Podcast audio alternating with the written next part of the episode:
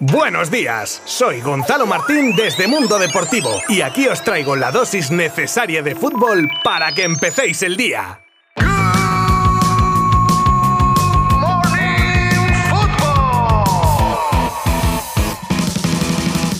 Hola a todos, qué alegría teneros de nuevo por aquí en este Good Morning Football de viernes que ya os aviso, viene Uy, cómo viene, cargadito de noticias que nos van a dejar indiferentes. Comenzaremos hablando de los partidos de ayer de la Nations League, que independientemente un poco de los resultados, nos deja algunas bajas destacadas de jugadores importantes de Madrid y Barça. Después os cuento la renuncia de 15 jugadoras de la selección española de fútbol femenino si continúa Bilda y la respuesta de la Federación Española de Fútbol. Las palabras de Quique Setién sobre el día que Piqué llegó en bici al Camp Nou, una orden de alejamiento que imponen a David Silva nuevo episodio del Barça Leaks sobre Neymar y su salida, la predicción de quién se alzará con la Copa del Mundo, la nueva y revolucionaria Supercopa de Europa y más cosas. El que avisa no es traidor. Cerramos la semana por todo lo alto. Os habla Gonzalo Martín desde Mundo Deportivo y vamos con todo ya mismo, que hay mucha plancha.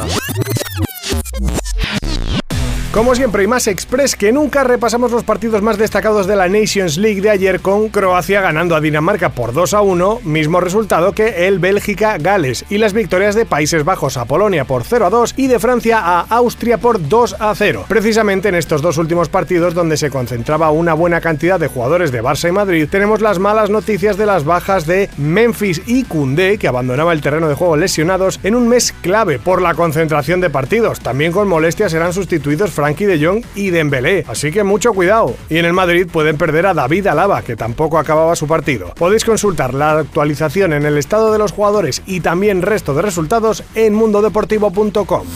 Terremoto de última hora de ayer jueves cuando salía a la luz la noticia de que 15 jugadoras de la selección española habían comunicado a la federación su renuncia si continuaba Jorge Vilda en los banquillos, alegando que les afecta en su estado emocional y de salud. La respuesta de la federación no se hizo esperar y mostrando su apoyo al técnico dejan claro que esta actitud está fuera de los valores del fútbol y del deporte, siendo nociva y con mano firme instan a las jugadoras a asumir su error y pedir perdón como única vía a poder regresar en el futuro al equipo nacional.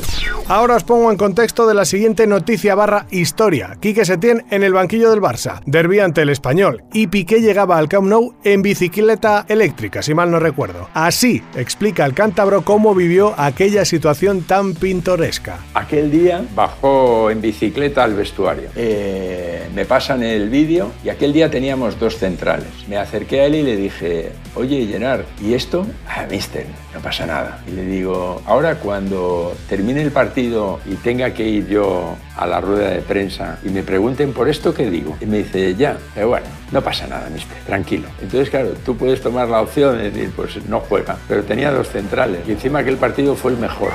Imponen una orden de alejamiento a David Silva y le multan por un delito leve de lesiones, todo por su participación en una trifulca en la que el canario agarró fuertemente del brazo a una joven para apartarla, provocando su caída al suelo y causándole varias lesiones que sirvieron para que la joven denunciase al realista. Los donostiarras confían en la versión del jugador y no realizarán comunicado alguno al respecto de estos hechos. Continuamos en el País Vasco, pero ahora para volver a hablar del interés del Barça en Íñigo Martínez, defensa pretendido por Xavi, que acaba contrato el próximo verano y que cuadra con la necesidad del equipo de un central zurdo. Parece que ya se tiene un principio de acuerdo con el jugador cuya llegada estaría ligada con casi total seguridad a la salida de Gerard Piqué. El portal Sportico nos deja los detalles del que sería el nuevo contrato de sponsorización del Real Madrid que ya tiene firmado con Emirates, su actual sponsor, con el que renovaría hasta 2026 y por el que percibiría 70 millones de euros por temporada ampliables otros 7, dependiendo del rendimiento deportivo del equipo. Y como os adelantaba antes, tenemos nuevo capítulo del llamado Barça Leaks. Con la filtración de las peticiones de Messi para renovar, ahora sale a la luz un correo del entonces director deportivo azulgrana en el que intenta convencer al brasileño de quedarse. Rondaba a 2017. Con esta información, parece que la decisión de irse al PSG se debió a motivos personales y que salir del Barça le evadiría de esos problemas. Más detalles de esta filtración y varias conversaciones al respecto, como siempre, los tenéis en nuestra página web. Joaquín Clemen es un corredor de bolsa que implementó una fórmula para saber quién ganará la Copa del Mundo de Qatar. Puede sonar a vacilada, pero el tipo ya predijo con anterioridad y con este sistema las victorias de Alemania en 2014 y de Francia en 2018. Así que poca broma. Según sus predicciones, en Qatar se llevará el gato al agua la selección argentina y lo haría derrotando a Inglaterra en la final y tras llevarse por delante a España en semis. Palabra de Clemen.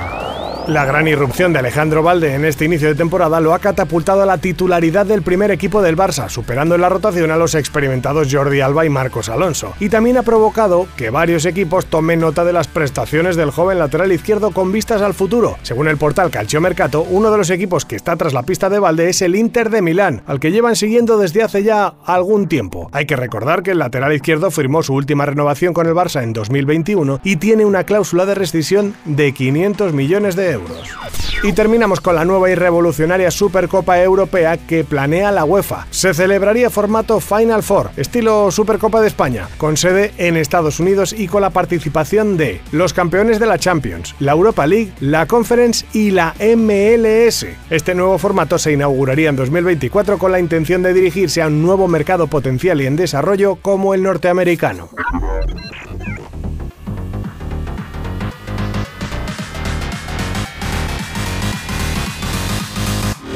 Bueno, amigas y amigos oyentes de Good Morning Football, me despido por hoy, no sin antes daros las gracias por estar ahí como siempre una semana más. Os dejo durante el fin de semana con los compañeros de Mundo Deportivo en todos sus formatos y en sus redes sociales para seguir todos los deportes que se celebran estos días. Y el lunes volvemos con lo más destacado del mundo del fútbol en nuestro resumen diario. Abrazo virtual y muy buen fin de semana. Mundo Deportivo te ha ofrecido Good Morning Football